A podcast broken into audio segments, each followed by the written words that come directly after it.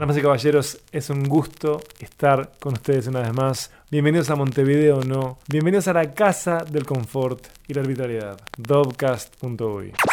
Hacía mucho que no estaba por acá, che. Disculpen este hiato extraño. Este es un año extraño, damas y caballeros. Un año de viajes, de proyectos nuevos, de amenaza roboto, de desarrollar contenidos nuevos para amenaza roboto.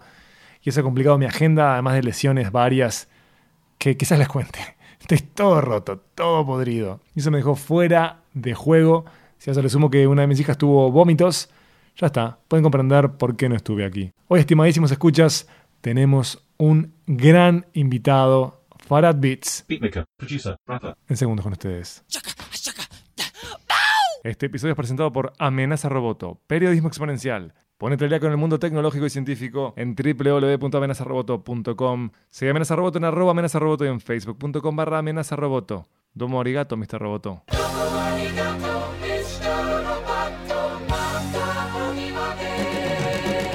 Están a segundos de un peso pesado del hip hop. Gran productor, gran beatmaker, Farad Beats. Don't you ever touch my stereo. Recordá que nos puedes escribir desde www.dopcast.uy o desde facebook.com barra Dopcast. También estamos en Twitter en arroba Dopcast y en arroba mvdnopod. M de corta de no pod. Y me escuchás desde donde quede más cómodo. Vamos a vos. Estamos en iTunes, en SoundCloud, en Castbox, en TuneIn, en Evox. Levanta la RSS desde Dopcast. Vamos a vos, eh. Lo digo en serio. Y te invito a que te hagas amigo, que te suscribas al canal de YouTube de Dopcast. Allí hay joyitas como El Norte es el Sur y en breve estrenamos programas nuevos.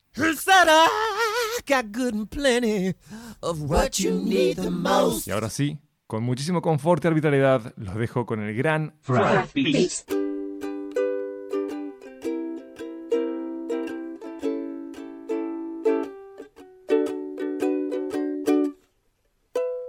Vos sabés que es algo que yo siempre lo, lo pienso y trato de hallar el momento específico y me cuesta un poco llegar hasta ahí, porque me acuerdo de determinadas cosas, como bueno, obviamente todo el mundo se acuerda de Yacimel, este Claro. año, no sé, 92, una cosa así. No sé qué año era, pero yo estaba hasta las manos con Yacimel. Sí, bueno, Sí, mi hermana tiene- tiene mayor cassette. también. Mi hermana que tiene tres años más que yo, este, me acuerdo que tenía el cassette original, ahí va, y todo. Este, y yo lo escuchaba un poco, pero no lo tengo recuerdo como que me copara así, me copaba como la onda, ¿viste? La, la campera, el gorro, todas esas cosas. Pero ta, no fue algo que a mí me apasionó. Pero me acuerdo también de cosas como los, los Alieris de Charlie, ponele, de, de León Gieco Sí. que tenía también algo que me gustaba, ¿viste? Ahí, este, no sé, me acuerdo de, de- de una- de un amigo de mi abuelo que yendo a la playa lo escuché así de un parador y me puse a cantarlo y me preguntó, ¿te gusta el rap? ¿Viste? Esto no sé cuántos años tendría yo, o sea, capaz que ocho, no sé. Y ahí dije, ah, mira, rap, claro. Este, y ta. Fue la revelación Claro. tardía tras haber estado como colgado con eso. Yo Porque un veterano te tiró el centro. Sí, sí, fue tipo, ¿te gusta el rap? Y yo ahí, claro, caí en que eso era rap, ¿viste? Este, y bueno, nada, después cuando, a ver, durante la escuela no escuchaba, o sea, cuando, me digo la escuela, ya los cassettes que tenía, ¿viste? Más, un poco más de grande, 11 años, 12 años, me acuerdo, ¿no? De mucho reggae, algo de rock, pero no me acuerdo tanto de eso, pero ya cuando entré al liceo sí. En sexto escuela, primero liceo, empecé a andar en skate. eh, estoy hablando del año 97.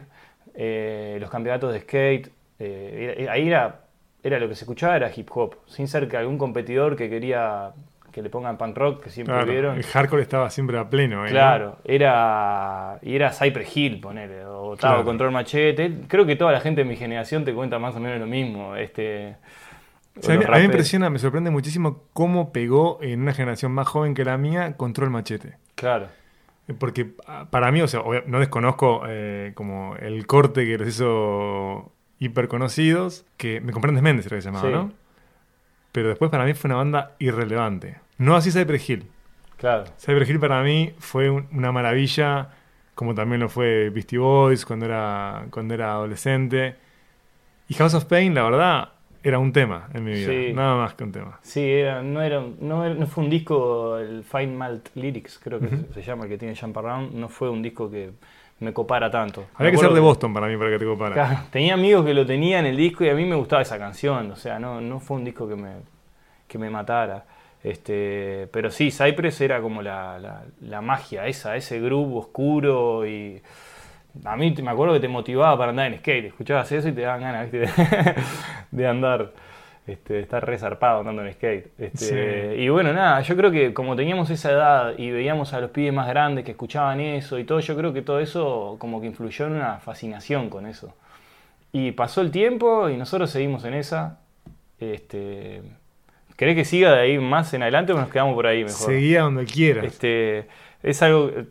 Yo eso ya lo tengo más claro de ahí en adelante, digamos, ¿no? Porque estaba, apareció Tiro de Gracia, el rap en español, digamos. Igual eh, te juro que me re sorprende eso también, porque veo que MTV fue muy efectivo en distribuir bandas latinoamericanas entre Sí. los países este, de Latinoamérica, obviamente. Y para mí Chile tiene grandes, grandes MC. Sí. Hay como una larga Y cultura. beatmakers también. Totalmente. también, Y cantantes. Sí, y- están re pro en soul, en, en Sí. R&B, o sea, están muy salados, realmente. México también, Brasil también. Este, y tiro de gracia, claro, este pibe, Juan Pincel, Juan Sativo, Sí, andaba volando, salado. andaba volando. Para la época y para hoy en día. o sea, Sí, para la época a mí me impresiona mucho. eh, gente que fue prácticamente pionera, o sea, habían grupos antes, pero el nivel que tenía Juan Pincel eh, o el nivel que tenía mucho muchacho en, en España es algo que decís, bueno, esta gente sí lo tocaron con, con la varita porque aprendieron de, no sé, del aire.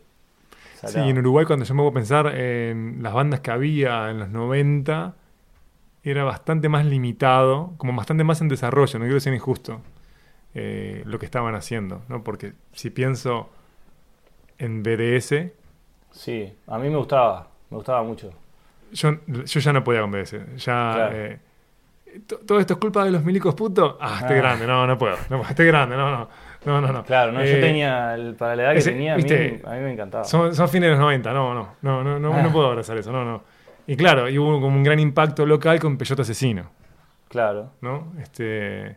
Claro, a mí Porque tenés control machete, Pero eh, Peyote perdón. y te digo más, Molotov. El, el Plátano Macho, ese, perdón. Que este, dije cualquier pelotudez. Claro. No, pero está también. Plátano, Peyote, Molotov, inclusive el disco este que era Sí. donde jugarán las, Las niñas. Sí. Este, esos discos nosotros los recurtimos. Eh, salado. Pasa que, bueno, después te va atrapando. Si estás para esa y te gustan las, las letras, digamos, y todo, te va atrapando más el rap. eh, rap. Claro. Pero yo me pregunto, porque vos rapeás, producís, sos DJ. No, DJ no. Bueno, ¿cómo te, cómo te definirías? Porque te he visto con Beatmaker. Beatmaker, perdón. Claro. Este, Beatmaker. Es totalmente diferente. Sound Sí. System, Beatmaker. Sí. Perfecto. Yo cuando escucho cosas que vos- en las que vos trabajás, veo que hay una influencia de la costa oeste.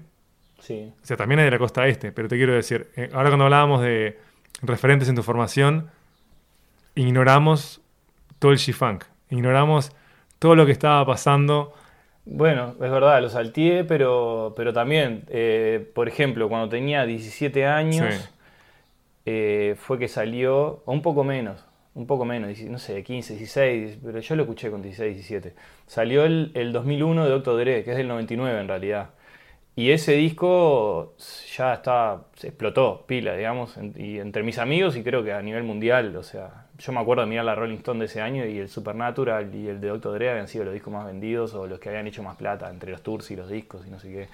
Así que imagínate. Bueno, ese disco a nivel sónico, digamos, fue una diferencia, o sea, fue un salto para el rap a nivel mundial y que hoy en día lo siguen citando. O sea, hoy en día lo escuchás y capaz que no te parece algo tan zarpado, pero en el momento lo fue. Y ese disco es más, o sea, es, un disco en el que se trabajó con músicos. A mí me impresionó mucho eh, todo el uso de los sintetizadores, que ya lo venían usando desde antes ellos, pero ta, a mí no me llegó en el momento. Eh, lo que veías como lo- los esas pequeñas inflexiones en los instrumentos que dan que marcan que por atrás hay un músico, ¿viste? Eh, que no es un sample en loop nada más. A mí me impresionó pila eso, ¿viste? El cuidado que estaba, el sonido, el cuidado que estaban los arreglos y cómo te iban paseando de un lugar a otro y cómo pasaban de un lado a otro de la cabeza y como una cuestión de diseño resarpada. Y ahí fue que me enamoré de, de- de la producción de Dr. Dre, y empecé a investigar todo más lo de la West Coast. Y ahí fui un poco para atrás también, porque el, Claro. el G-Funk arranca en el 92, ponerle una cosa así. Sí. Este, y ta, pero es más de grande, no fue lo primero que me, que me atrapó así. Mira, yo tuve una aventura muy extraña en mi adolescencia cuando tenía, eh, cuando tenía 14 años. Tuve la chance de ir a Estados Unidos por un par de meses con un amigo y nos fuimos a Washington, D.C., que es una ciudad mayoritariamente negra, en donde todos los jovencitos estaban hasta las manos, sin importar la raza, con el rap. Y ahí Snoop Dogg estaba en llamas Claro, en llamas. Tupac estaba en llamas también. Era una locura. O sea, vos prendías la tele o prendías la radio y me estoy acordando hasta, hasta de cómo eran las publicidades de las radios. Era una locura. ¿Cómo, Claro. se, vest- cómo se vestían los botijas? claro, Y estamos hablando todos palomas, ¿no? O sea, gente que la salida era ir a un, un shopping mall que cerraba a las 10 de la noche. Claro, pero claro, los sí, mirabas sí. y eran todos gangster. sí, sí, sí, estaba de moda eso. Las mamás los llevaban les traía, pero Sí, sí, tienen la camiseta, el, el botón de arriba cerradito Claro. y abierto, viste, el resto. Claro, Eh, claro, sí, fue algo muy salado, ¿no? explosivo, que estaba conviviendo con, con, con el declive de- del rock alternativo, por denominarlo de algún modo. Que fue un momento en el que empezaron a coexistir eh, Sí, sí, sí. las búsquedas del rock con las búsquedas del rap. Y claro, lo de Dr. Dre era increíble. Increíble. Bueno, Claro. el disco que, le produce Snoop, ¿no? Doggy Style. Sí, sí, sí. Es una demencia ese disco. Sí. Bueno, eso es a mí, ves de lo que te digo que a mí me llegó un poco más tarde. Claro, que salió en el 93 ese disco. Una ¿Sabes qué? No me acuerdo si es 93, 92, no me acuerdo. Pero es una locura. Es un claro. disco que hasta el día de hoy me da felicidad. Yo lo escucho también. ¿eh? Felicidad me da. Sí, sí, sí. Es, eh, bueno, a mí de ese, de ese estilo, digamos, me llegó. El que más curtí con 17 años, creo, fue el All Eyes on Me de Tupac. De conexión de internet por ASL, eh, cuando no estaban mis viejos, viste, conectar, bajarme las letras, ponerme los auriculares y escucharlas y irme aprendiendo las letras, digamos, en inglés y entender lo que decían. Y aparte, bueno, se suma la producción Super West Coast en ese disco también. Este, ¿Vos eh, viste la película de Tupac que se llama Gridlocked? no, no. Porque ahí hay un tema que hace al final que es una locura. Eh, que trabaja Tim Roth también. Es interesante esa película. Em, ¿Es la que él es poeta, que toca el bajo, no? Sí. Ah, ahí va, la vi. sí, Toca el bajo, no, tiene un amigo que está re enfermo. Sí, sí, sí. Sí, la vi, pero hace muchos años y ta, no, no me acuerdo de las canciones. ¿Quién es tu MC preferido? Pa, qué pregunta. ¿O quiénes son? Porque a mí me, yo voy cambiando mucho en ese aspecto. Es como que antes, te, hace 10 años te hubiera dicho Tupac, de una. Eh, ahora, ponerle a nivel técnico o a nivel de lo que rapea, me parece que Kendrick Lamar es, está, no tiene comparación con nadie de, la historia. A mí me parece que es, es una demencia lo que hace el tipo y aparte que tiene buen mensaje, este, me parece que es un crack. Sin embargo, no lo escucho mucho porque me parece algo difícil de consumir a veces. Por, por la producción, decís, ¿no? Sí, me gustan más las canciones, digamos. En general me gustan las canciones y Kendrick es una metralleta. No, y además cuando este, cuando este pibe se pone a navegar con el jazz, claro. se va tipo al demonio. Para mí faltan como tres generaciones de blancos para llegar a, a eso. Es como que a mí me pide como que me tendría que sentar a escucharlo nada más y, de- y no sé, y ponerme a leer la letra y todo y, y ta, es como difícil de escuchar, me parece a mí.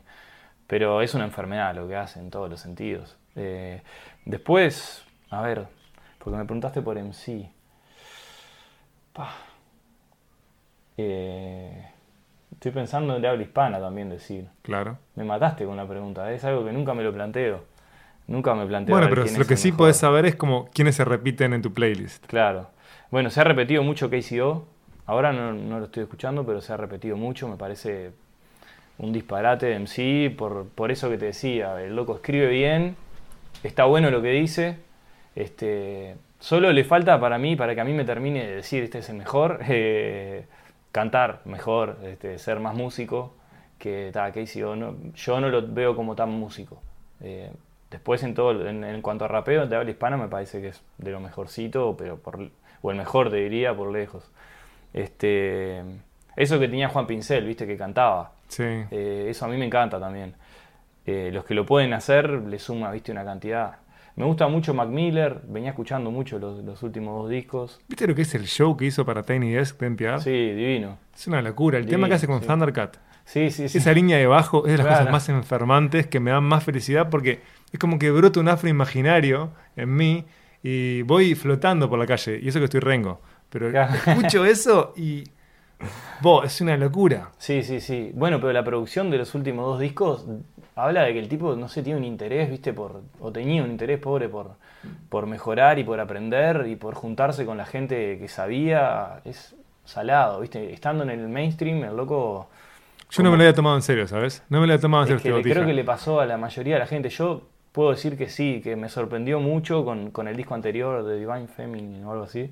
Este, este es un discazo. Claro. El último es un discazo. Y el último es un discazo. Discazo. Es un discazo. Y, y claro, ahora cuando pasó lo que pasó, viste, con la sobredosis, salieron una cantidad de músicos y de productores y de todo, gente que decía, bueno, está, este, yo qué sé, no está ahora en la cresta de la ola para que alguien lo venga a decir, uh, me quiero juntar contigo. Y el loco se juntaba con todo el mundo a hacer música, viste. A mí me sorprendió la reacción porque lo legitimaban al pibe. Claro, todos salieron, ponían tipo mensajes de texto y cosas del loco diciéndole, pa, qué bueno que nos podamos juntar, que sos mi ídolo de toda la vida, DJ Premier, DJ Jazzy Chef, eh, pa, no sé, Robert Glasper, viste, tremendo tecladista de jazz. Este, el loco ta, era un apasionado de la música y bueno, eso se ve y yo lo estoy escuchando pila hace ya un par de años. Eh, ahora, como rapero, capaz que obviamente no es el que tira los skills más salados. Pero bueno, pero, vamos a dejarla por ahí. pero el loco tiene algo como único para mí. Claro. Tiene algo ahí que es como. Sí, Tiene un estilo. como decir, mucho es eso. sabor tiene ahí, no sé. Claro, que es un huevo eso. Sí, Es un huevo como tener tu voz al final. claro. ¿no? Es eso. encontrarla, el tipo la encontró joven. Y toda esta búsqueda este, por la que íbamos yendo, todo este viaje zigzagueante, tenía que ver con tu historia. Me faltó Sí. nombrar uno más, que Dime. es súper importante para mí, Gurú, eh, de Gangstar, que también tuvo el proyecto Jazz Mataz mucho tiempo.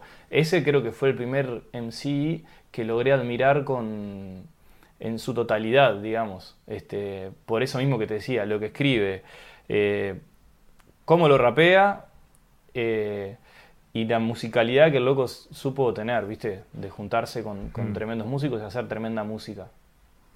Perfecto.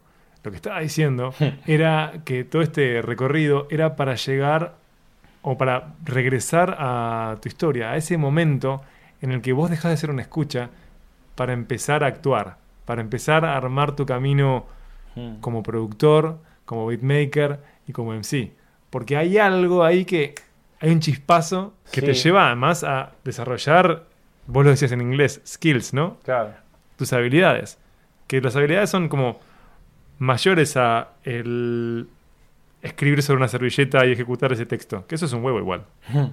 Pero te lleva a empezar a familiarizarte con una cantidad de obras, software, eh, aparatos. Sí. ¿Cómo llegas a eso? Fa. Este, fue muy como progresivo, pero como me di cuenta al toque de lo que quería hacer. Eh, yo de niño estudié algo de música, me, me mandaban a la escuela de música de primaria, este, hice los cuatro años ahí, después abandoné y a los 17 empecé a tocar la guitarra también y me copó, ahí me enrosqué con la viola, ¿viste? Y de repente dije, bueno, ¿y por qué no probar a, a empezar a hacer beats también? Que a mí me gusta el rap, me gustaba mucho el reggae, eh, fan de Marley, viste, de todo, conozco bastante. Este, ¿y por qué no hacer beats? Entonces empezaba tocando la viola y también estaba haciendo beats en paralelo. Nos acercamos a Oscar de Eloski de, de BDS o de Sudacas en Guerra y él nos pasó muy gentilmente un CD con, con software para, para poder empezar a componer. Y ta, ahí empecé a hacer unos desastres ahí en, en- en de mis viejos. ¿Cómo se llamaba el software? Eh, Fruity Loops 2 era. Así que los que conocen el Fruity, que ahora es FL Studio, saben que soy bastante viejo porque ya de estar por la versión, no sé, 15, no sé cuál. Este, mm, y bueno, nada, ahí fui, fui aprendiendo a hacerlo. O sea, en mi casa no había ningún músico, en mi barrio yo no conocía ningún músico tampoco. no- en ese sentido, súper no te voy a decir autodidacta porque estudié música, pero, pero en cuanto a producción, recién me empecé a codear con un productor que me dé una mano y me, y me acomode un poco el trabajo y me enseñe un poco más cómo se trabajaba en los estudios en el 2010, creo, o algo así. Cuando empecé a trabajar con Seba Peralta, que hicimos el disco de, de FC, el Grandes Valores del Hardcore, y hicimos también el Voluntad de 235. Ahí empecé, como que terminé de todo lo que yo había aprendido por mi cuenta, empezar a ordenarlo y encauzarlo un poco más y aprovechar un poco más los tiempos. Pues es que para mí eh, no, hay, no hay techo en lo tuyo. De verdad, o sea, cuando uno ve el resultado de tu trabajo, hay como tantos recursos, tanta posibilidad. Eh, por ejemplo, con los videos que pueden chequear eh, de, ¿cómo que se llama? Pure Class. Sí. No, si buscan en YouTube, ¿cómo es ese canal? Eh, Pure Class Music. Perfecto, Pure Class Music. Ahí pueden ver como una cantidad de MCs, la mayoría uruguayos, o capaz que todos uruguayos. Todos uruguayos. Eh, porque, mm, ¿cómo que se llama este pibe? Eh, Dieguito Arquero, que tiene doble nacionalidad, ¿no? Ah, bueno, sí. Sí, bueno, y ahí ahora todavía no salieron, pero van a salir un par que rapean en inglés también, que también no sé la nacionalidad, o sea, si la tienen o no la tienen, pero nacieron en otro país. Bueno, van a haber gente que está haciendo cosas hiper interesantes, eh, que son de diferentes edades algunos, este, de diferentes sexos también, con estilos muy diferentes entre sí. Eh, y claro, y, y ahí se ve que hay una cantidad de bases que son tuyas, Sí, ¿no? sí, más de la mitad. o- Claro. Y ves como diferentes ramas, diferentes caminos posibles que conviven eh, en esta persona que me parece tranquila. Que debes tener como una tormenta dentro tuyo, pero Sí. Por afuera tranquilo. O capaz que consumís demasiado cannabis, no sé qué es, Oh. pero hay calma. No, no me pega muy bien. este, eh, sí, me es lo que te digo, me gustan muchas cosas y me cuelgo mucho en determinado momento a hacer determinado tipo de música y después cambio y hago otro determinado tipo de música. Y cuando pasa con un MC te pide beats, recurro a, un- a mandarle un mejunje de todo eso capaz que hice. Entonces capaz que un par de meses de un año estuve haciendo beats tipo electrónica y, le pasé un par como Juanas de AFC, por ejemplo, que les pasé un par eh, y los agarraron los dos. los dos eh, después, yo qué sé, nada, eso, el MC muchas veces guía, que es lo, pero, pero voy tratando de hacer de todo lo que me gusta. Veo un tema que me copa y digo, pa, ¿cómo será hacer un beat de tu estilo? Ta, pimba, cuando tengo un poco de tiempo le doy. Este, me interesa estar actualizado también con lo, con lo que pasa, entonces no paras de aprender nuevos recursos y después de repente a veces te sentás sin decir, ah, voy a hacer algo de tal estilo, te sentás a hacer algo vos por tu cuenta de tu música y usás recursos de, de todos esos lados que fuiste estudiando, digamos, o investigando. Y ta, creo que es un poco eso lo que se plasma en, en la música que hago. ¿Qué vas estudiando? Sé preciso. Ah, todo. O sea, agarro la canción que me copó y trato de ver el sonido ese de sintetizador, cómo se llegó, eh, el de bajo, cómo es la figura del bajo, qué es lo que toca. Si puedo, trato de sacar la armonía del tema, los acordes que se usaron. Este, y ahí viste, surge mucho el, pa, mirá, ah, metió este acorde acá, este, no, que no me lo... Nunca lo hubiera hecho yo, pero ta, ahí me quedó, viste, esa secuencia de acordes que decís, pa, mira, esto puede que queda copado y en algún momento lo puedes usar. Capaz que lo usás en algo que no tiene, pero absolutamente nada que ver con eso que escuchaste después. Eso es lo lindo de la música y que creo que todo el mundo que compone hace, ¿no? Ir aprendiendo un poco de lo que hacen los demás y se- algunos dicen robando este, cositas, este, pero Mira, yo hace años entrevisté a Charlie García. Fue una entrevista muy breve porque estaba de mal humor. Y me dice, el que le roba a uno es un imbécil, el que le roba a todos es un genio. claro, Que es un lugar común, obviamente, pero hay muchísima habilidad en, en el robo masivo porque es poder descomponer la obra de muchos y recrearla, ¿no? Y, en ese combo, en ese mestizaje, sale algo nuevo, algo único. claro. Y vos, hay una parte que obviamente aplicas tus conocimientos musicales para, para comprender cómo es que se da todo el track que te copaba. Y hay otra parte que es de escuchar, samplear, ¿no? de Sí. recortar, pegar y retocar. Sí. ¿Qué software usas? Eh, ¿O qué software? ¿Qué cantidad de paquetes? Ableton Live. Uso para componer generalmente Ableton Live y para mezclar, donde a veces termino de producir, es, es Cubase. ¿Por qué utilizas este, el primer programa? Por la practicidad, la velocidad con la que produzco. ¿Trabajas con PC o con Mac? Mac. Ta, para que, que no se cuelgue, que sea tipo un fierro. es Por eso. Sí, sí, o sea, tuve un momento de híbrido, digamos, que tenía laptop Mac y, y la PC, la, la máquina del estudio era PC, o sea, mezclaba en PC, pero en cuanto pude, lo, ta, compré Mac, eh, compré todos los, los software y me puse a, a laburar prolijamente y ta, no me vuelvo. ¿Y te sigue interesando laburar con, con formatos físicos o ni te quema? Eh, ¿Los discos decís? Claro, Eh, el disco porque, físico. porque hay mucho de tu trabajo que es digital. Sí. Eh, el disco para venderlo, decís vos. Sí. Eh, no. y para no. escucharlo también. Me gusta el vinilo. Me gusta el vinilo. Yo compro vinilos. Eh, me gusta ir a la feria y buscar y revisar vinilos de soul que acá muchas veces no son apreciados por los escuchas y me compro vinilos de 40 pesos que de repente está buenísimo. Eso me copa. O si veo un vinilo que me copa mucho, nuevo, lo compro también. Y me encantaría editar vinilos, pero ta, no, no es algo que se dé mucho acá en Uruguay. Eh, y después el CD, la verdad, no tengo ni dónde escuchar CD. Eh, Yo solo tengo el último, el último lugar, es el cubito ese que está atrás tuyo. Porque ya, claro, no, no hay ningún lugar para escuchar CDs. Y tengo Claro. muchísimos CDs y no Claro. sé qué hacer con ellos porque no los quiero tirar. Me niego a tirarlos. claro. Sí, no, y bueno, es capaz que un día vuelven, yo qué sé, como volvió el vinilo. ¿Cuánta gente habrá tirado los vinilos? y- Totalmente. Bueno, y tenés sellos que están laburando con cassettes. ¿Viste? Sí. Una cantidad de sellos con cassettes. Y tenés sellos que trabajan con disquetes. ¿La tenías esa? No, no la tenía. En Estados Unidos hay sellos independientes que laburan con disquetes. Que Te te viene mandan todo una- tipo enchulado el disquete. Un single te, te entra, capaz. Creo que están como grabando super low-fi, tipo en 8 bits. ¿Viste? No sé. Pa. Chiquitito hacia lo que se puede hacer. Eh, para mí es de fetichista, como optar por el café o por el café, por el Sí. cassette o por, por un disquete. Basta, che. Basta. Basta. Sí, a mí, a mí me parece que Spotify es maravilloso, ¿qué te voy a decir? Eh, me parece muy útil para cómo es mi vida. Eh, Claro. Cualquier plataforma de música digital, no solo Spotify. Mm. La, que quiera, la que quiera poner dinero acá. Sí, verdad. Claro. No, no, perdón. decir, Pon un cualquiera. ahí, un no, pip. no, yo estoy usando Spotify ahora. Este, todavía he probado varias. Me falta probar Mus, que es Ah, la la, uruguaya, no la probé. Eh, pero he probado, claro, música, he probado una cantidad. Este, y me resulta hiper útil eso de poder armar mis playlists, poder compartir mis playlists, poder tirar por Bluetooth a un auto, a, Totalmente. no sé, un parlantecito. Que no te ocupe espacio en los discos duros, la música. Totalmente.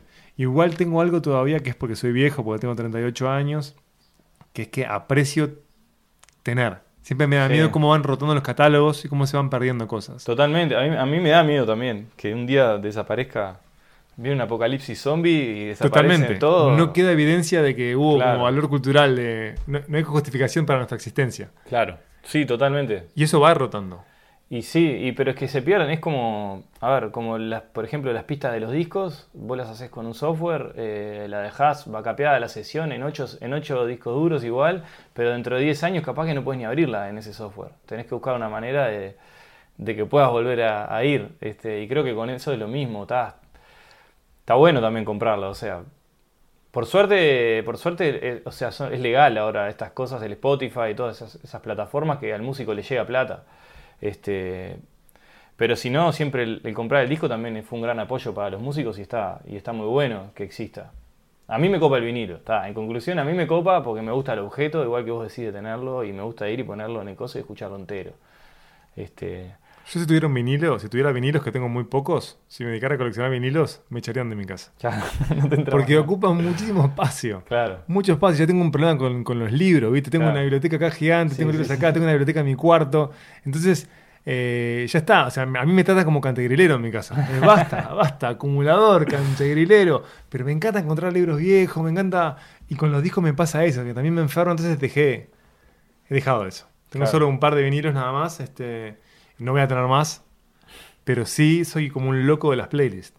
Soy un enfermo. Estoy todo el tiempo armándome playlists Es que, armando playlists para compartir con amigos. Cuando, cuando uno podía, cuando tenía la costumbre de laburar con CDs, estaba todo el tiempo grabándole playlists a amigos. Todo el tiempo regalando playlists Claro. a estudiantes. Era como el hada de los playlists. como mixtapes, le sí, decían antes. ¿no? totalmente, los mixtapes. Claro, Que siguen a full los mixtapes, ¿eh? claro. Porque eh, yo ahora que estaba estudiando en el extranjero, hay una cantidad de, de pibes que arrancan, que tienen su mixtape y te lo, te lo, te lo venden en la calle, Mirá, como hacían antes, Pero, pero mixtape como artista de él o... como artista. Claro, ah, sí, sí, como sí. artista. Así que no, no, como el mixtape tipo de, de Guardianes de la Galaxia, ¿no? Claro. No, no era tipo el compilado, sino, sino de ellos. Sí, en el rap se usa pila. En el rap se usa pila porque ta, es una manera barata, digamos, de, de mostrar tu arte. Claro, pero yo pensaba, ¿dónde lo escuchan? Porque ahora ya ni las PCs te Ah, vienen no, con, con sí, un sí lector de no CD. Más fácil regalarle pendrives a la gente. Un poquito más pero caro, más caro. Ese es el Claro, tema, es un poco más, caro, pero yo siempre la pensé, si en algún momento tenía la, la necesidad de promocionar lo mío, de entregárselo a alguien importante que quiero que lo escuche, yo le doy un pendrive de una. ¿Vos te acordás que hace años, hace muchos años, Portishead sacó un disco que tenía eh, formato de CD y lo abrías y era un pendrive? Fue como para mí de, la- de las primeras este, soluciones inteligentes a Claro. cambio de formato. Claro, tenés Porque- el librito, tenés todo. pero- Porque después en Uruguay para mí hubo estrategias interesantes que fueron las de los hermanos Lázaro.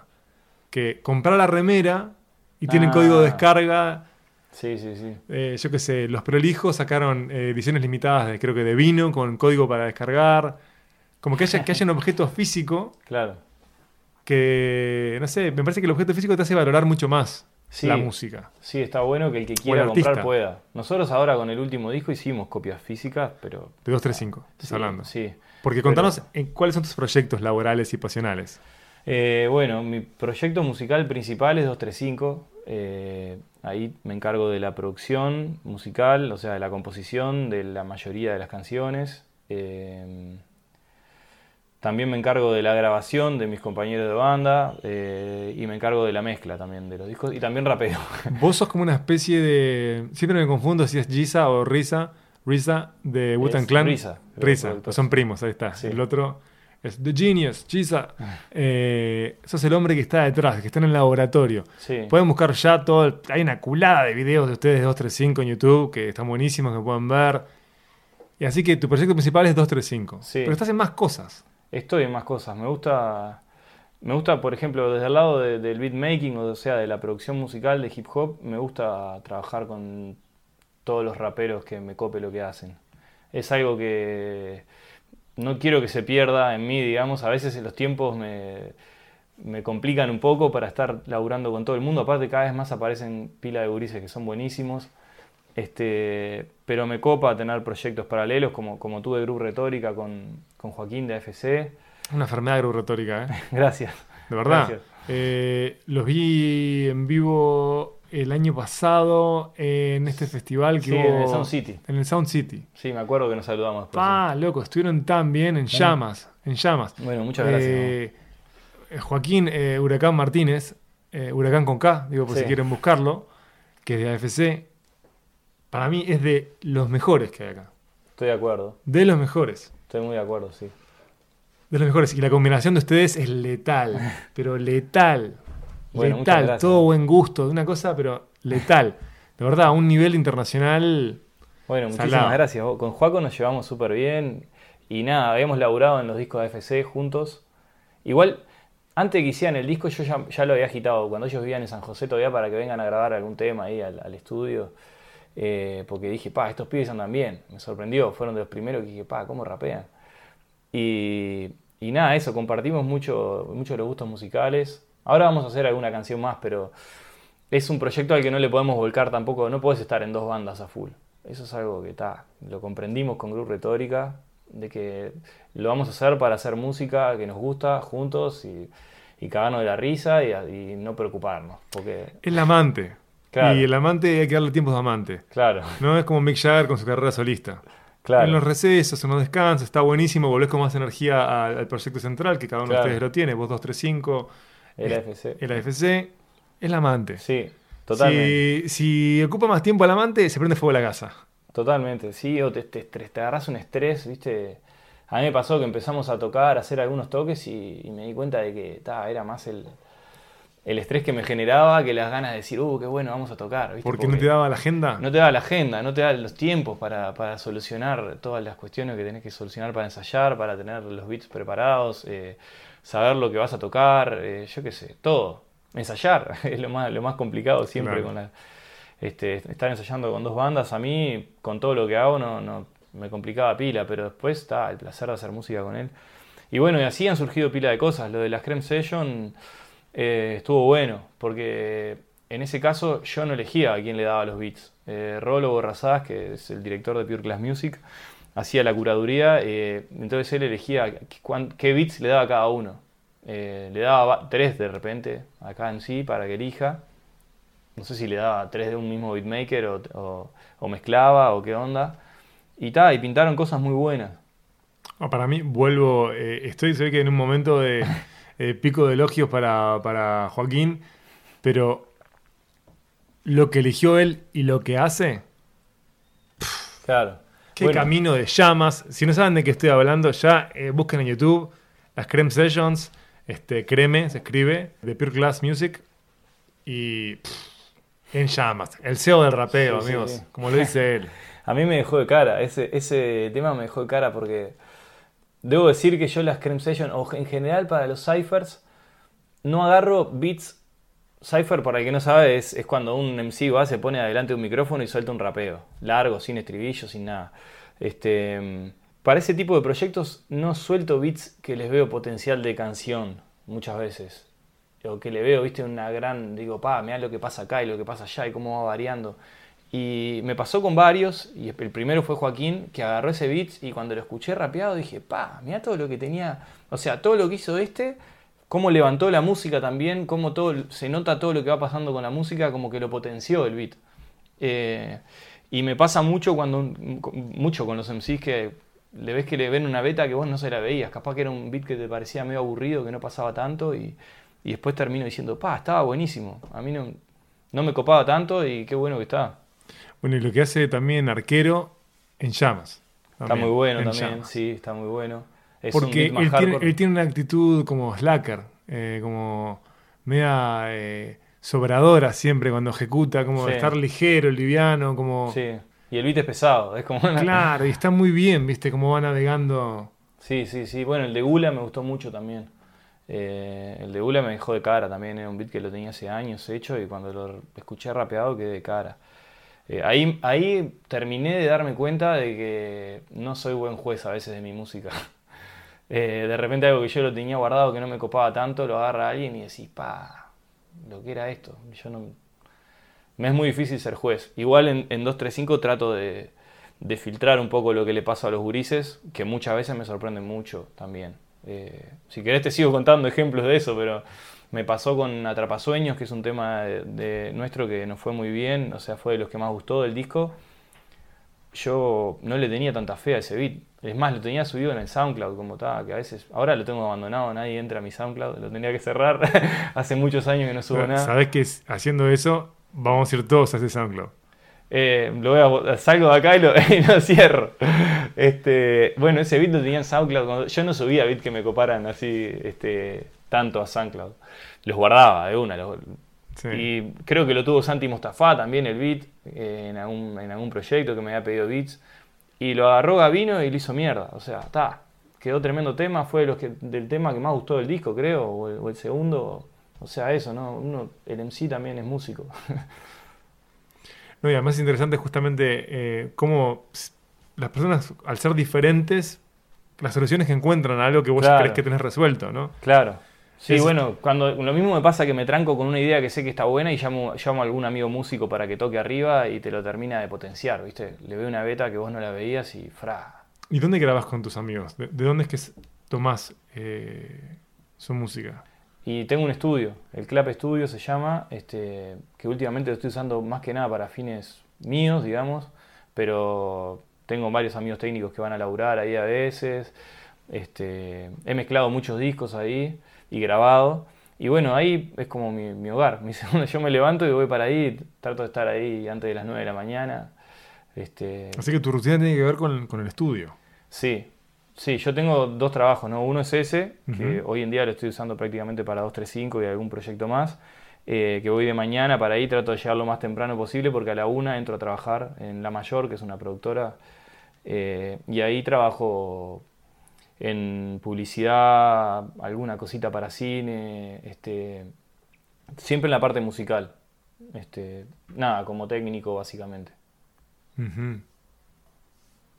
Está todo yendo para el mismo lado. Claro, estoy Es todo el día con la música. Eh, por eso a veces me cuesta un poco escuchar a fondo discos. Quiero, trato de estar siempre al, al piste de todo lo que sale y curtirlos, pero muchas veces me cuesta escucharlo varias veces, porque ya salió otro y tengo que ir. No me los quiero perder, pero está. Entonces eso que hablábamos de las playlists me sirve, porque agarro y guardo las canciones que me gustaron del disco. Lo escucho una vez, digo, pa, esta la quiero seguir escuchando, esta, esta, esta, esta. Después voy y escucho esa playlist. ¿Y cómo haces para descansar, para llegar al cero? Porque estar todo el día laburando Sí. como concentrado con los oídos y la cabeza, digamos, eh, te, te- te agota. Sí, bueno, Te- los fines de semana no laburo, a no ser que toque. Los fines de semana no, no laburo. Y tampoco soy mucho de poner muchos discos en casa. este, No lo entiendo perfectamente. claro. Si no, no hay descanso. Claro, no hay descanso, no, no, no terminás de, apre- de apreciar y no es- escuchás con oídos frescos, que es lo que tenés que hacer con la música, porque pila de veces hay situaciones que resolver en las canciones y necesitas esa frialdad, digamos, que no, que no la tenés si estás cansado. Y después de las 7 de la tarde no, no trabajo tampoco. Ahora, ¿no? Hace unos años trabajaba 13 horas por día sin parar y trataba de... Pero me fui dando cuenta que no servía para nada de noche. No hacía nada que valiera la pena. Mm. Este, entonces está, lo único que hago después de la 19 es ensayar. Si hay ensayo, está. ¿Qué edad tenés vos? Yo tengo 34. Tenés 34. Perfecto ya llegado a esa verdad de, no, después de ahora no rindo. Sí, Un gol. Sí. ¿Para qué batallar con algo que es un hecho? sí, sí, sí. También mi mujer no me aguantaría, si no. Pero, pero, pero la verdad es que no, me di cuenta que estaba de mal humor, ¿viste? A mí no me gusta estar haciendo música con alguien y estar de mal humor a esa hora. O sea, el estudio para mí es, es algo, no sé si decir sagrado suena medio cursi, ¿viste? Pero... No, no, no, entiendo. Pero es un momento en que vos capaz que estás trabajando todo el día ahí, pero el músico va ahí a grabar su disco, que es lo más importante que le está pasando, y ta, no podés estar vos ahí malhumorado, ni, ni tampoco no estar a full, no estar con los oídos cansados si no querés escuchar a volumen alto, ni lo que sea, ta, hay que estar a full y ta, hay que hacerlas bien las cosas, si no, no. Escuchando a tanta gente del sur, tanta gente de Uruguay, ¿vos encontrás constantes? ¿Existe un estilo de rapeo uruguayo? Porque los cambios que hay, o sea, si uno piensa, no sé, BDS, eh, Plátano Macho, Peyote, ya hay como cambios entre sí. Mm, Y lo que, y lo que hacían el Peyote o Plátano ya no tiene, tiene poco que ver con lo que se está haciendo ahora. Sí, No, va cambiando el modo en que se ataca o que se ejecuta una letra. sí. Bueno, yo no sabría decirte bien. Creo mucho, sí, en, en- en- el estilo que tienen las bandas y que sí lo van llevando y lo van desarrollando y lo van ampliando, pero que le vea algo en común a las bandas, me cuesta. Estoy demasiado metido, me parece. Eh, me cuesta verlo. Veo, a veces escucho eso, escuchás una banda y decís, pa, esto es bien AFC o bien 235 o bien no sé qué. Eso me doy cuenta que los recursos que usan o, o la manera de resolver la- las frases o las melodías ta, tienen su personalidad y eso está buenísimo. Lo que pasa es que uno aprende imitando. Claro, ¿no? O sea, cuando vos recién arrancaste tenés referentes ahí, claro. y, y como que bebés de, de esas fuentes, vas Claro. por esas soluciones y después vas encontrando nuevas soluciones. Claro. Pero si pasa eso, para mí es algo que es positivo, porque de algún modo se hace escuela.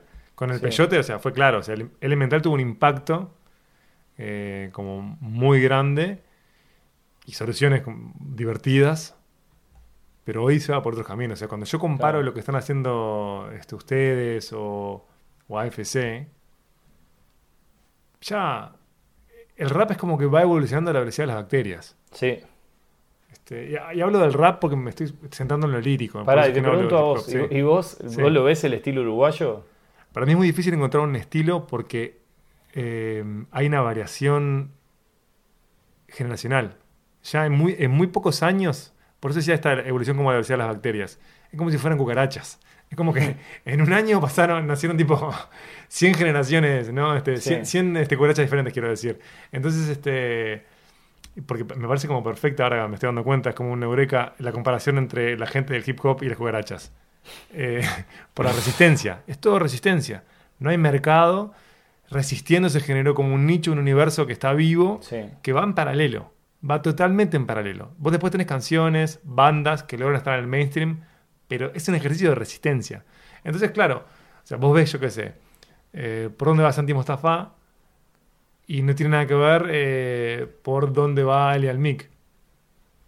Claro. Puedes encontrar puentes, Claro, pero, pero hay una, pero hay una diferencia, eso, hay diferencias entre, entre Sí. todos ustedes. Sí, sí, sí, sí.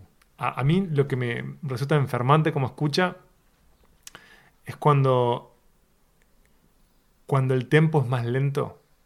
Sí, Creo que ahí es cuando se muestra la musculatura absoluta Del de... MC. Sí.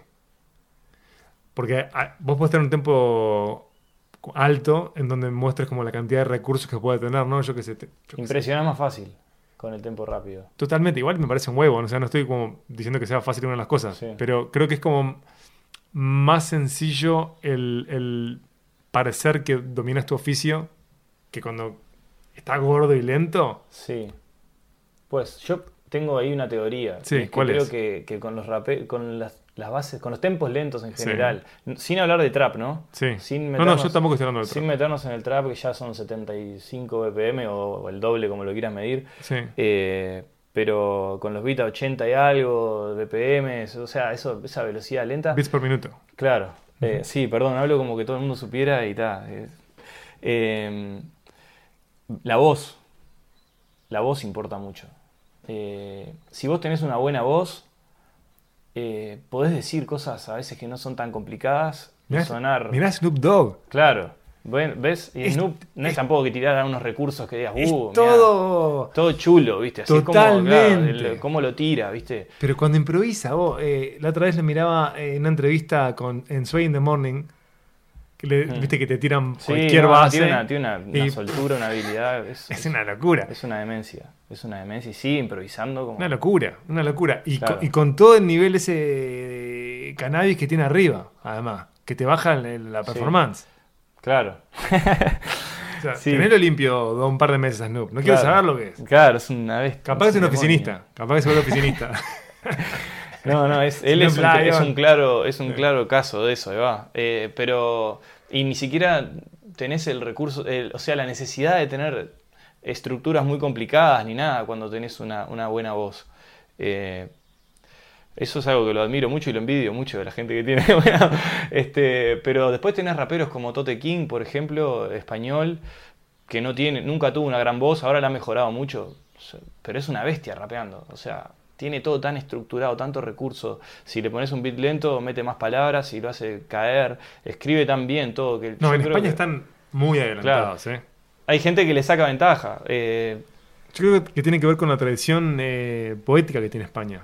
Porque una vez que entró el rap a España, ya hubo maestría. Fue, fue inmediato, no fue que no se vio eh, los aciertos y desaciertos que se puedan ver en el Río de la Plata. se vieron musicalmente, creo yo. Se vieron en cuanto a la música. Igual hubieron genios. Totalmente. Igual hubieron genios. Totalmente. Pero, pero en cuanto a la música se vieron. Y ahí, volviendo a la pregunta anterior, o, Sí. o antes an- de la anterior, Sí. Yo creo que en el rap uruguayo sí se ve un poco eh, la cuestión en la música.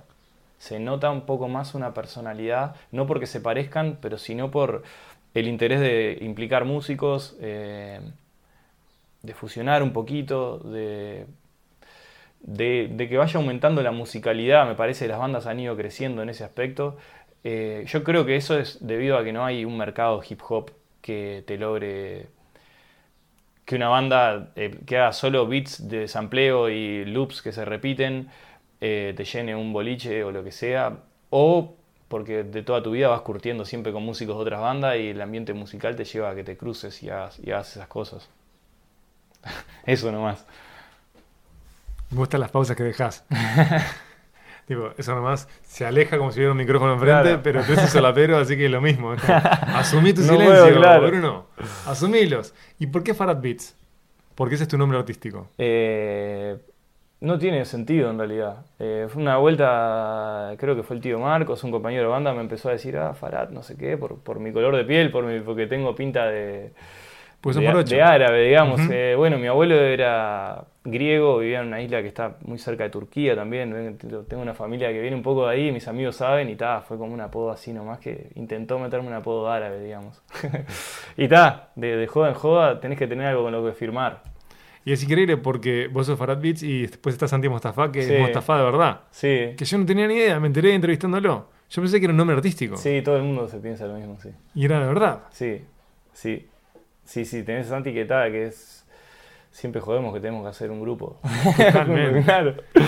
Es Bueno. como infinito. ahí. Claro, bueno, ahora el último disco que está por salir lo, lo hicimos enteramente juntos. Hay 13 canciones y hay tres que no las compuse yo. Una de, una de él, una de Mike Soul, que es un crack también. Este, y la tercera es de Chito, que es otro beatmaker que anda volando. Y las otras 10 las hice yo, así que estuvimos con Santi ahí dándole. Yo me acuerdo cuando estábamos grabando El Norte del Sur, que lo pueden ver en el canal de Docas de YouTube. Santi me decía que estaba como a la espera, estaba deseoso de que le ibas a mandar. sí. Estaba, viste, como un perro enloquecido ahí. Sí, sí, sí. Se fue dando, fue un disco que lo hicimos de una manera poco convencional en el sentido que nos metimos en el estudio de primera. No fue que eh, juntamos, o sea, fuimos juntando las canciones pero metiéndonos en el estudio. Eh, no fue que yo le mandaba y él maquetaba y no sé qué. Un poco sí, pero no. La mayoría venía, lo maquetaba. Bueno, está, pero venite y lo rapeás así yo también te digo más o menos cómo me parece que podés acá resolver esto un poco mejor y no sé qué. Lo tuvimos, metimos una un disparate de horas y fuimos eligiendo los beats un poco entre los dos, este, viendo el camino del disco. Queríamos que, que tenga una unidad del disco. Yo creo que es tremendo disco, o sea, no por mi laburo, sino por, por lo que Santi, por el momento que tiene Santi. Pero es por la Este, combinación de más Por cosas. la o sea, combinación de más cosas. No quiero, no quiero, claro, de- decir tremendo disco de sonar presumido por, no, los beats son los mejores. No, no, no digo por ese lado, sino por el, el trabajo que se hizo en conjunto. El otro día miraba un video en el que estaban en vivo, me imagino que eran la Zabala Muniz con Alfonsina, Sí, con 235. sí, que me resultó muy interesante porque se podía ver eh, como otro resultado de Alfonsina, sí, que me imagino que lo pensaste vos antes de invitarla. sí. porque sí, sí. Alfonsina hay como un salto bastante grande entre el primer disco y el segundo. No, como que muestra Sí, totalmente. una cantidad de Salado, cosas en el segundo disco que no se podían inferir en el primero. Y ahora, yo qué sé, eh, viéndola eh, con ustedes, el otro día la escuché en un tema de arquero también. El tema que hace con ustedes es una maravilla. ¿Cómo es que se llama? Eh, vine a perderme. Vine a perderme, que ya está Sí. el video, lo pueden ver también en Sí. YouTube. Esto parece como Chele Calzado, que estamos todo el tiempo tirando ofertas, agárrenlas. Porque esto está bien. Sí, es con Alfonsina y Guzmán Mendaro Sí, también, claro. que, que fue muy lindo. Es una canción que, que nos gustó mucho hacer y que terminó siendo algo que no era lo que esperábamos al principio nosotros, porque era un tema con beat. eh, y un día, bueno, a Seba Peralta, que era el productor de- del disco, no le gustaba el beat, que era de él el beat, pero no le gustaba, no quería que lo usemos. Entonces yo empecé con la guitarra ahí, que toco un poco, pero soy bastante básico, digamos eh, a armar ahí una secuencia de acordes y la toqué arriba y cuando le apagué la batería que le había metido dije, ta, es esta. Ya Y le- ahí metiste coro también, papá. claro, y ahí canté el estribillo que era rapeado, lo canté. Porque si vos lo ves, tipo, la, la estructura es como para un rapeo en realidad.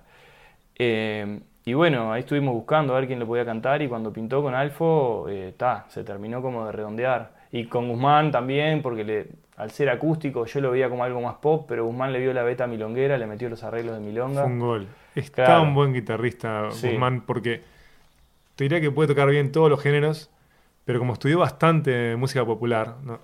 el loco se hace conocido, cuento por los dos, por si no, no saben, con una banda llamada Hereford, que era una banda de rock and roll. Y a medida que se iba desarrollando Hereford, que hoy no existe, Guzmán empieza como a adentrarse ¿no? en el Sí. mundo de la música popular uruguaya y, y el, y el resultado y lo que aprendió se ve en todo. El otro día lo vi en Ante la Arena con Francis haciendo covers de versiones, perdón, de Jaime Ross. Y Sí, es una sí, sí. locura. Es una Guzmán bestia. es una puta garantía. Es una bestia, Guzmán, salado. No, Erra es impresionante lo que toca y lo que toca la, la Que además es un caballero. Que yo aprecio eso. Un caballero. Sí, sí, sí.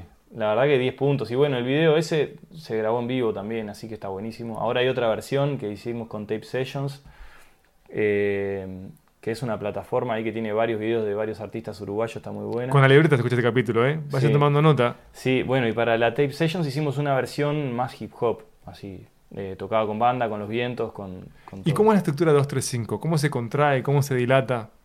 Eh, bueno, para los shows eh, tenemos dos formatos. Tocamos el formato Sound System, que es como el clásico más rapero, eh, y el formato banda. El formato banda... Juan, pará, cuando vos decís clásico más rapero, te ah, perdón, referís a... sí. este, es DJ y los 5 MCs. Bueno, los 5 puede ser uno igual, pero digo, en 235 somos 5. ujú. Ahora a ese formato le agregamos los caños, eh, llevamos un saxofón y una trompeta porque no nos aguantamos básicamente. Me gusta tanto tocar con banda que, que para el formato chicos nos estamos llevando los vientos, que ta, no nos gustaba que suene por la pista y, y lo llevamos. Este, y después con la banda es algo que pintó ahora hace, no sé, 3, 4 años. eh, y tocamos con batería, bajo, guitarra, teclado, los dos vientos y el DJ. Eh, y aparte, pistas, ¿no? Lo que no puede, se pueda tocar con los instrumentos se tira por pistas. Sintetizadores muy. O sea, si el tecladista está a cuatro manos, está. hay alguno que sale por una pista, efectos de sonido, cosas así. Este. Y es con lo que estamos más copados hoy en día. Bien. ¿Y qué más? ¿Qué más? Porque sé que no parás. ¿Qué más hay? Eh, ¿Qué más hay? A ver, déjame. Bueno, ahora estoy trabajando también con un par de artistas españoles. eh, Porque ustedes tienen co- colaboraciones Sí. con ustedes españoles. Con sí, tenemos, sí. Y la verdad, no me acuerdo ahora de todo lo que, de todas las cosas que he hecho, pero tengo una playlist en Spotify que se llama Farad Beats. eh, tengo una, también está en YouTube y tienen distintas Farad es con TH al con final. TH al final. Y Beat se escribe Beats. Sí. Con B larga. Y ahí hay todo canciones que yo produje, de las cuales incluí unas cuantas, no sé. no- no- Escúchenlo ahora.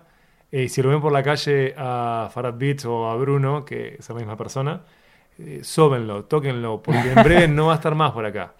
No va a estar por acá. Son los, son los últimos años de Bruno por acá. Así que aprovechen, aprovechen. Este. Salúdenme, felicítenme y yo le- Totalmente. Porque después les va a negar el saludo. doy un abrazo, se lo voy a agradecer.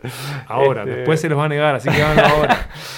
Este, bueno, no, y bueno, con Traffic, eh, que es un artista, un MC sevillano que pertenecía a Cru Cuervos, que fue un grupo muy conocido allá, le estoy produciendo un disco entero. Bueno, en Eh, España lo que es increíble es como la variación de acentos. Sí, sí, te digo sevillano porque para mí no es lo mismo. No, Es más, el rap allá está diversificado mucho según la zona.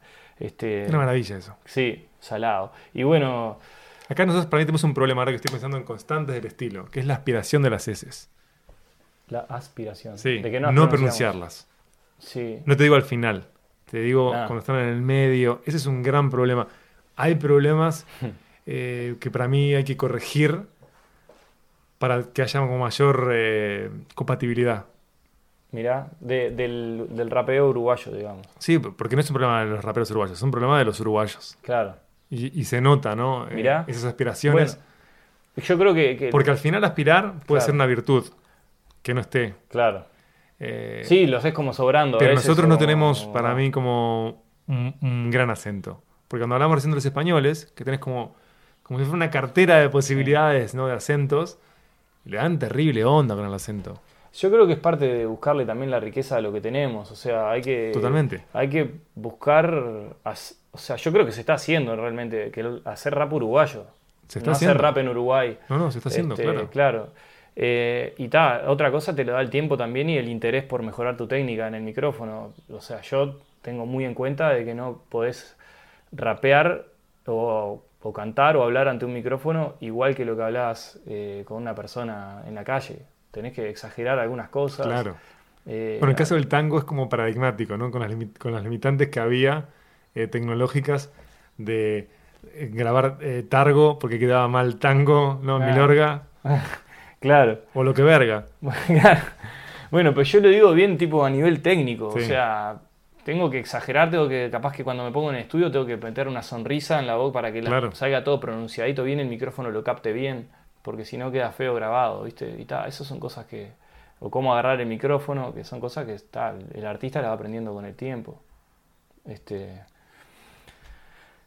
me quedé ahí también en uno de esos silencios. Está perfecto.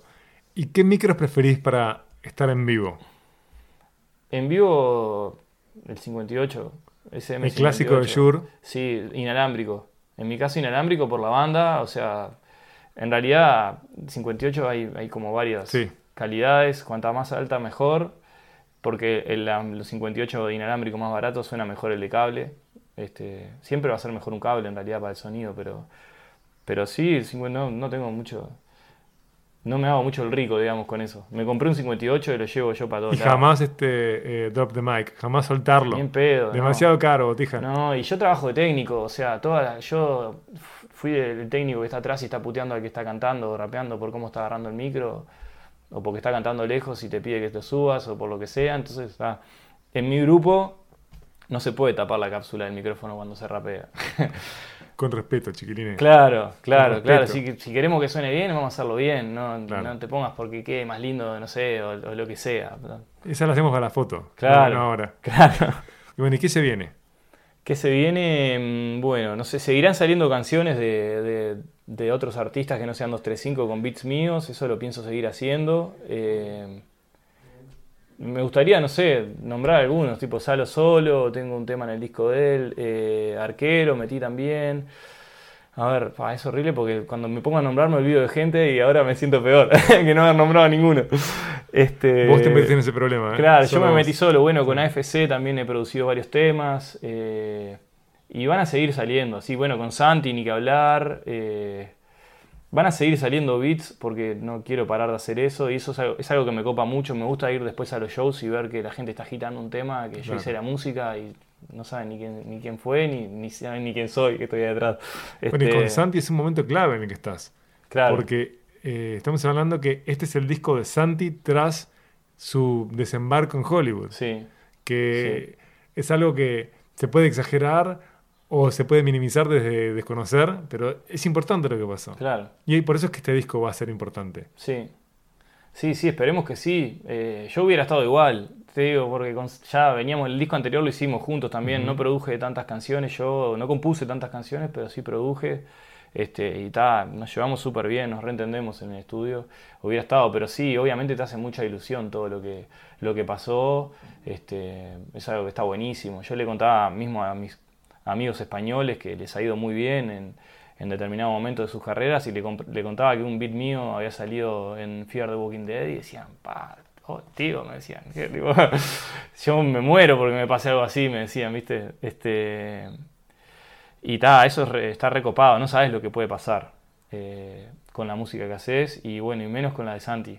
Este, y bueno, y se vienen, nada, seguir sacando canciones de 235, discos, ahora vamos a sacar Ahora en noviembre va a salir una canción nueva con videoclip. eh, y en diciembre creo que va a salir otra. No quiero dar fechas porque está. Pero estamos. Está todo como para que salga. Hasta que no las anuncie la banda oficialmente, yo no, no tengo la autorización de decir nada. Pero ¿Y cómo es el personaje de Farad Beats? Porque vos no sos vos arriba del escenario. claro. Hay estrategias para sobrevivir, Sí. ¿no? Y también hasta para escribir. Capaz que el personaje va, va cambiando. Porque no me pareces eh, como un rapero como arrogante. No me pareces el, el rapero que se toca el bajo vientre eh, cada Claro. 30 segundos o menos. Ah, Tenés una, tenés como una postura como muy tranquila, pero tampoco, yo no es que te vea como chill, sino que sos tímido. Sí, sí, yo soy, soy una persona tímida. Este, ahora en el escenario no me molesto mucho por ser, o sea, cuando tengo que rapear miro a la gente, cuando tengo que agitar, Claro. agito. He llegado, tengo también muchos años, capaz que cuando era más chico me veías y me veías como, pa, este tiene tremenda timidez. No, Yo- no, no, no, no se ve eso. Claro, creo que hoy en día no. Este, pero trato de ser yo sabiendo lo que hace. O sea, he ido viéndome eh, y aprendiendo a moverme y desarrollando herramientas eh, para, para poder estar cómodo y dar una buena performance. No pretendo ser el mejor rapero, ni ser el rapero que más gesticula, ni ser el más cool, ni Papá, vos sos Dr. Dre, no empezás Claro. a ser el mejor Claro. rapero. Bueno, esa- ese tipo de cosas son las que te las que te reafirman un poco mi postura. Yo digo, porque más de guacho querés ser el mejor, de repente. Pero no podés si estás haciendo los beats, estás mezclando el disco, estás grabando. eh, no podés estar dedicando. Si no le dedicas tanto tiempo, no vas a ser el mejor. Eso fue lo que aprendí. Y lo que vi en tipos como Dr. Dre, que se sube a rapear con una jering negra. ¿Viste? y va y hace lo suyo. Y ¿Viste el después, si documental que está en Netflix? Sí, sí, lo hice. Viste que tiene toda la ropa igual todos los días. Claro, claro, bueno, él es una exageración de eso. Pero yo lo entiendo tanto, Claro. esa locura, porque es Dr. Dre, no se puede estar distrayendo con cómo se viste. Claro, Tiene cosas más importantes en las que volcar su tiempo claro. y su talento. Sí, Eh, o sí, sea, sí. Eso es ruido. Y es verdad, él es, eh, es un señor que, que es un señor rico que se, que se sube a rapear. Para mí la rompe igual, ¿eh? Sí, Pero para mí es bueno. Vos no podés pensar en que es el mejor de los mejores. Pero hay muchos, palos. hay muchos que son buenos, pero no son los mejores. Te nombro a DJ Quick, por ejemplo, Sí. tremendo productor y es buen rapero. Tampoco eso, no va a ser el que te vuele las chapas siempre, pero te pones un disco y lo gozás, ¿viste? A mí igual me resulta mucho más interesante el camino este que estás haciendo vos, de no depender de otro. Para generar música, decís vos. Claro. Sí. Es como the whole package, ¿no? Sos todo ahí. Sí. Sos el sicario, sos el arma, Sí, pero fue una cuestión de necesidad, ¿viste? Eso. Claro. Fue una cuestión de que no sabíamos bien. Tampoco habían productores en la época, por ejemplo, y hubo que aprender. Y ahora no lo quiero largar. Ahora, o sea, no quiero que otra persona me mezcle el disco de 235, porque me gusta hacerlo yo y me gusta saber qué es lo que pasa, por ejemplo. Este, sé que me consume tiempo. Ahora, por ejemplo, estamos por sacar un tema y yo no pude corregir mis rapeos, todavía ya está casi todo mezclado, porque para llegar a la fecha estar seguro de que va a sonar. Y me voy a tomar un par de días para poder sentarme a escucharme rapear después que ya me escuché 80 veces. Es una pequeña es una desventaja frente a que solo está rapeando. Pero, pero está, como que he aprendido a hacer las paces con eso y a, y a llevarla y disfrutarlo. Este, siempre por etapas trato de dedicarme a determinada cuestión. Por ejemplo, para cuando voy a escribir para el disco, no, no estoy dándole beats a todo el mundo y produciendo otros discos porque me contamino y no, y no puedo, pero trato de, eso, de, no tipo, descuidar ninguno de los aspectos tampoco. Decir, bueno, si voy a rapear tengo que rapear bien, no voy a rapear, ah, porque soy el productor puedo rapear así nomás y no importa porque yo soy el productor. Y si quiero rapear acá, rapeo. no, no. No, tengo que ir mejorando, tiene que mejorar de disco a disco, al igual que todo lo que hago. Ahora estoy dejando yo el silencio para ver qué hacemos. interesante eso, interesante, Bruno. Y contame, ¿cómo funciona esta vida de músico en relación a la familia? ¿Cómo lo viven tus viejos, tu pareja? Porque ser músico en Uruguay, la mayoría de los uruguayos creo que tocan algo, que tienen un interés con lo que no da dinero. ¿no? Creo que los uruguayos amamos no creer el dinero al final. Lo decíamos, pero no queremos el dinero. Eh, pero vos llevaste esto a un nivel de profesionalismo extraño.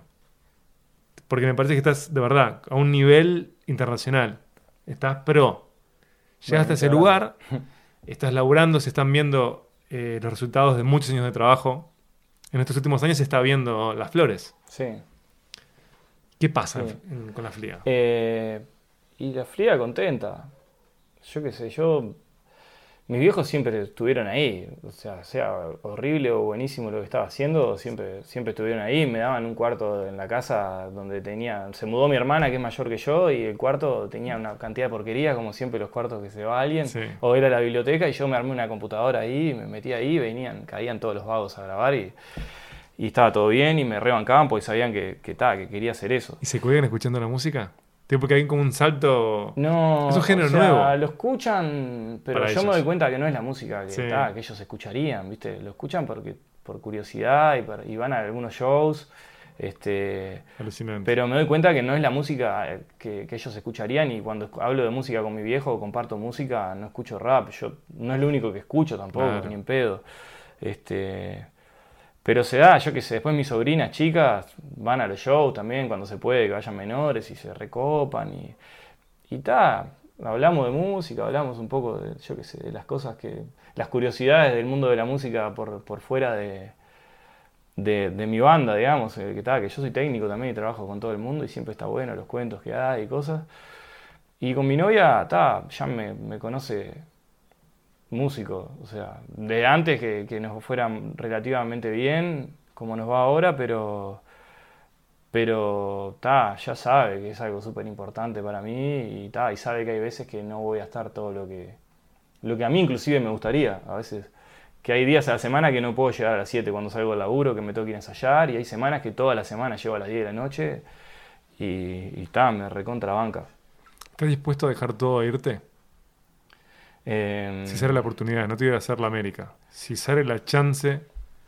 Lo que más me gustaría sería que pinte con la banda. Eh, pero también sí, obvio. Sí estoy para, o sea, para seguir creciendo. No me gustaría estancarme. Eh, no me gusta, eso, eso es la, en realidad la preocupación más grande. Entonces, si pinta una oportunidad de, de trabajar con alguien en Estados Unidos un tiempo o lo que sea, de hacer un disco con un músico que me copa mucho, lo haría.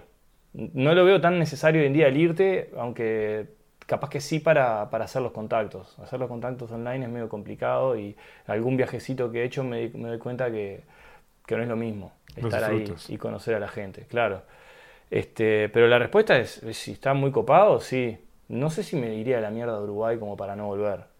Eso, yo qué sé. A mí me gusta el proyecto que tengo con mis amigos, que es la banda. Este, y mientras no me el tranque el seguirme desarrollando por mi lado, voy a estar súper contento creciendo. Es mi principal proyecto en realidad. Gustazo haberte tenido por acá, papá. Muchas gracias, lo mismo digo.